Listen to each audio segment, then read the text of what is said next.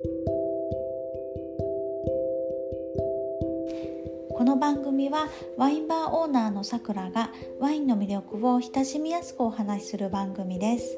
皆さんこんにちは。ワイン愛が高じてワイン産地に移り住んでしまったさくらです。今回はワインテイスティングのお話の3回目ということで、えー、味わいについて語っていきたいと思います。えー、テイスティングはやっぱりあの自分の味覚や嗅覚の感覚を使ってするものなので、えー、正解がわからないじゃないですか。だから私自身慣れるのに結構苦労したのであの分かりやすく説明したいなという気持ちが強く意外と長くなってしまいました、えー、奥が深いと言ったら深いんですけど外観とか香りの部分って比較的構造を理解したら分かりやすくなるので、えー、慣れればできるよというのをすごくお伝えしたいです。えー、そして今回は、えー、味わいについてのご説明になります。正直これが結構難しいんですがでもやっぱりこの味わいにこそワインの進化が現れるなと思います。ということで、えー、まず基本的なテイスティングフォームからご説明します。まず1回に口に含む量は10から 15ml 程度です。テイスティングにおいてはワインを口の中の隅々まで触れさせてかつ空気も含ませたりしながら味わうのでこのくらいの量がちょうどいいです。えー、ということで、えー、テイスティングの手順は次のような感じです。ワインを一口口に含む、えー、ワインを口の中全体で感じる。ワインに少し空気を含ませる、えそして飲み込む。ワインの余韻を観察する。という流れです、えそして分析するのは次の項目です。口に含んだ時の第一印象アタック、えー、甘み甘味ですね、えー、それから酸味の強さやキャラクター。アルコール度数。ワインの風味、えー、苦味。赤ワインならタンニンの量やキャラクター。味わいの総合的なボディ感。ワインのテクスチャー。アフターフレーバーや余韻の長さです。えー、まず口に含んだ時の第一印象のワインの強さです、えー、プロセスとしてはワインを口に含んだ状態で空気を含ませそして鼻から息を抜きます。そこで実際先ほど言ったさまざまなワインの要素を判断するんですが、えー、それで感じたワインの総合的な強さになります。えー、例えば日本の山梨の天候に恵まれなかった年に作られた甲州品種で年間生産本数5万本のような大量生産型のワインであったらおそらく控えめなアタックとなるでしょうし、えー、逆にボルドー格付けの、えー、飲み頃を迎えたワインでしたら力強いアタックのようになるかと思います。次に、えー、甘味です。これは主にワイン中に含まれる糖分量を確認します。えー、甘味は下の先端あたりで感じることができます、えー、甘味については日本ソムリエ協会と W セットというイギリスの認証機関で若干見解が異なり人によって表現の仕方が変わってくるかと思うんですが、えー、これは辛口と表現されあの表示されている日本酒を甘い甘いと言って飲むのと同じで、え、甘味の感じ方は純粋な糖分だけでなくくフレーバーがもたらす印象も絡んでくるのであの差が生まれることにあの項目になります。この印象も含めて評価するのがソムリエ協会で含めないのが W セットになります。まあの何しろ純粋に糖分量を見れた方がいいなと思うのであの私はあまり得意な項目ではないんですがあの舌先で感じる糖分に集中してみるというのがあのおすすめであのおすすめではあります。えー、次に酸味です酸味は、えー、下の、えー、付け根寄りの両脇で感じられます、えー、味はあの味わいは全ての要素を一気に感じて、えー、そのバランスで知覚するので個々の量を測るというのはあの結構難しいことなんですがひとまずあの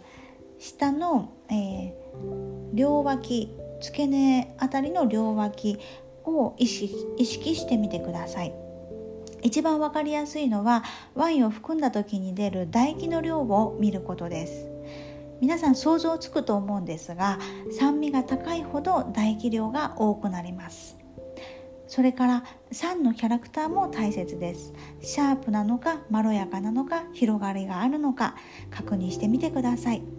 えー、例えば冷涼時のブドウを使ってマロラクティック発酵を行った、えー、シャンパーニュの酸ならまろやかで豊富な酸と表現されることもあると思います。えー、次にアルコール度数ですがこれは熱を観察します、えー、鼻から息を抜いた時に感じる熱や喉元を通る時の熱お腹で感じる熱などですそしてワインの風味ですがこれは香りを取った時の風味を何かしら感じられるかと思います。えー、次に苦味も味わいの中盤や後半で感じられ、えー、アミノ酸のうまみ成分などに由来しポジティブに捉えられているので、えー、ぜひこちらも注目ください、えー、それからタンニンです。これは主に赤ワインで感じられるものです。ワインの渋みや修練性で上唇の裏や歯茎のざらつきで捉えます、えー、量だけでなくテクスチャーも大切でざらついているのか滑らかなのかココアパウダーのように緻密なのかなど表現があります。このターニンのテクスチャーもワインを評価判断する上で見逃せない大切なポイントです。えー、そこそこのそれなりのワインはこのタンニンがどうやっても荒っぽくなりますが良質なワインでは程よい深みを与えてくれるあのまるで助演女優賞の女優さんみたいな素晴らしい存在になりますまたオレンジワインなどでもタンニンを感じることがありますので注目してみてください。えー、次にボディですがこれは今までの項目を総合して判断する、えー、ワインの味わいの簡潔な評価です、えー、ライトボディミディアムボディフルボディが一般的ですがこれは人間の体つきに例えられるようなこともあります。ふくよかとかがっしりしたやスリムスマートなどです。あのまた神の雫ネタになってしまいますがあのこういったところからワインの描写に人物が出てくるんですね。はいでえー、またテクスチャーをあのテクスチャーもしっかり観察してみてください。えー、サラサラなのか滑らかなのかふくよかなのかジューシーや噛み応えがあるなのか、えー、いろいろと表現があります。それからアフターフレーバーと余韻です。ワインは余韻も長く楽しめるのが大きな魅力の一つです、えー、余韻も注意深く見ることでさらにワインが楽しめます、えー、そして良いあ良いワインであればあるほど素晴らしい余韻を醸し出します。えーとこんな感じで駆け足で説明してしまいましたがいかがでしたでしょうか？えー、ワインテイスティングは奥が深くコツをつかみ始めればとても面白いです、えー、何度も言うように、えー、今回ご紹介した一連の型を作って、えボキャルボキャブラリーのストックも用意してやってみると、えきっとわかるようになってくると思います、えそうするとますますワインが楽しくなります。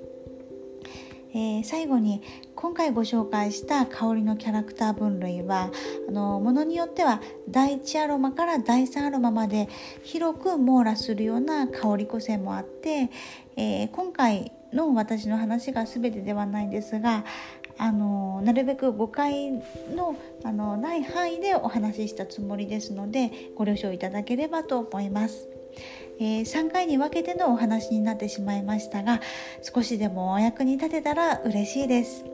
えー、それではまたお会いしましょう。